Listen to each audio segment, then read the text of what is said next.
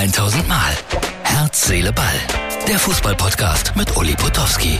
Und hier kommt die neueste Folge. Herz, Seele, Ball. Sommernacht in Istanbul. Sommernacht auch bei mir hier. Ja, das Endspiel. Äh, zunächst zeigen wir eine kleine Umfrage, die wir gemacht haben, die Tobi organisiert hat bei Instagram. Und äh, die Umfrage besagte vor dem Endspiel Man City gegen Inter Mailand ganz, ganz klarer Favorit die Männer aus England. Dann wurde es aber durchaus spannend und, und ja, fast dramatisch. Am Ende taten sie mir leid. Die Italiener hatten drei gute Chancen. Einmal Latte, einmal auf der Linie gerettet und dann ganz zum Schluss nochmal eine starke Torwartleistung. Dennoch Gratulation an Man City, auch wenn es ein Projekt ist. Ja, wir wissen, da wurde viel Geld reingeschleust, damit das passierte. Triple. Sie haben alles gewonnen, was man so gewinnen kann in diesem Jahr im Vereinsfußball. Und jetzt frage ich die Fans des 1. FC Kaiserslautern, von Schalke 04 oder vom 1. FC Köln, wenn bei euch von irgendwoher das große Geld kommen würde und ihr könntet euch eine Weltklasse-Mannschaft zusammenkaufen, würdet ihr euch dagegen wehren? Das ist wirklich eine der ganz interessanten Fragen im modernen Fußball.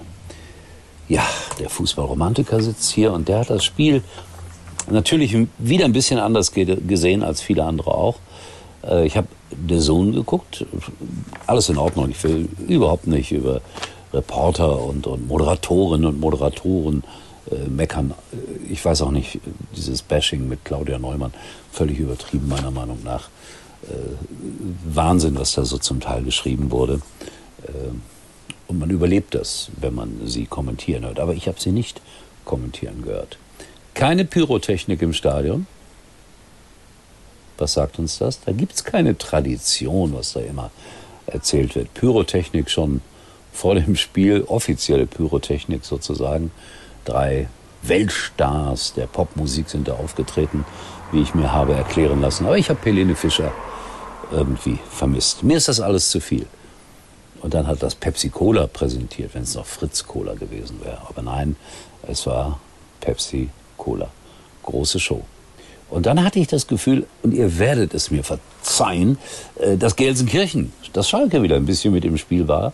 Hallin Altintop brachte den Europapokal auf den grünen Rasen. Schalker. Und äh, der hat, glaube ich, in seinem ersten Spiel, das er für Schalke gemacht hat, zwei Tore gegen Borussia Dortmund geschossen, ging aber 2-2 aus, wenn ich das jetzt richtig in Erinnerung habe. Falls nicht, ihr werdet mich verbessern. Ja, und dann immer wieder Gündogan, der aus Gelsenkirchen stammt, da geboren ist, bei einem ganz kleinen Verein gespielt hat, nämlich bei Grün-Weiß Hessler, bei dem Verein habe ich auch mal gespielt. Und da freue ich mich immer, wenn äh, ein solcher Spieler es schafft, wirklich hinaus in die Welt zu gehen. Ich weiß nicht, ob er Grün-Weiß Hessler zwischenzeitlich komplett vergessen hat. Keine Ahnung. Dann wurde ein Flügel an den Rand des Stadions gestellt und die Champions League-Hymne wurde klassisch untermalt. Ja, moi, ist das ein Theater heutzutage beim Fußball. Beobachtet habe ich die Herren Inzaghi und Guardiola an der Seitenlinie. Inzaghi für mich ein Energiebündel und Guardiola auch. Und äh, das würde mich wirklich interessieren. Nehmen die Spieler eigentlich auf der gegenüberliegenden Spielfeldseite ansatzweise das wahr und auf, was die Trainer da anzeigen, wild gestikulierend? Ich kann es mir eigentlich nur schwer vorstellen. So, aber es war über lange Strecken kein Fußballfest. Am Ende war es aber spannend. Das muss man zugeben.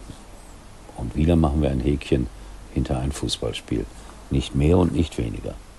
Mir ist dieser Tage, als ich durch Koblenz gefahren bin, ein Plakat aufgefallen. Wir in der vierten Liga, TUS Koblenz, macht da Werbung schon für die Viertligasaison. Und das ist, ich weiß nicht, zehn Jahre her oder so, da war TUS Koblenz in der zweiten Liga und man träumte davon, in die erste Liga aufzusteigen. Im Stadion Oberwert hatte man so ja, mobile Tribünenteile aufgebaut. Es waren ab und zu 10.000 Zuschauer da. Aber dann ging es abwärts. Mario Basler agierte dort als Co-Trainer und ich war oft für Sky dort und der damals Verantwortliche, der alles Verantwortliche bei TuS Koblenz hatte so viel Vertrauen zu mir, dass er mich mal beauftragt hat, einen Trikotsponsor zu suchen. Ich sag euch, das war unmöglich, weil er hatte mit seinem Unternehmen das Ganze immer bezahlt. Das war die Rheinzeitung, kann man deutlich sagen, war auf der Brust, aber er wollte natürlich nicht maßlos Geld reinpumpen. Und dann haben wir mal versucht, einen Trikotsponsor zu finden für TuS Koblenz. Anzeigen im Kicker und, und, und. Keine Chance. Ich glaube, einen solchen Sponsor findet man nur lokal und regional, wenn man dort äh, verankert ist. So ist das.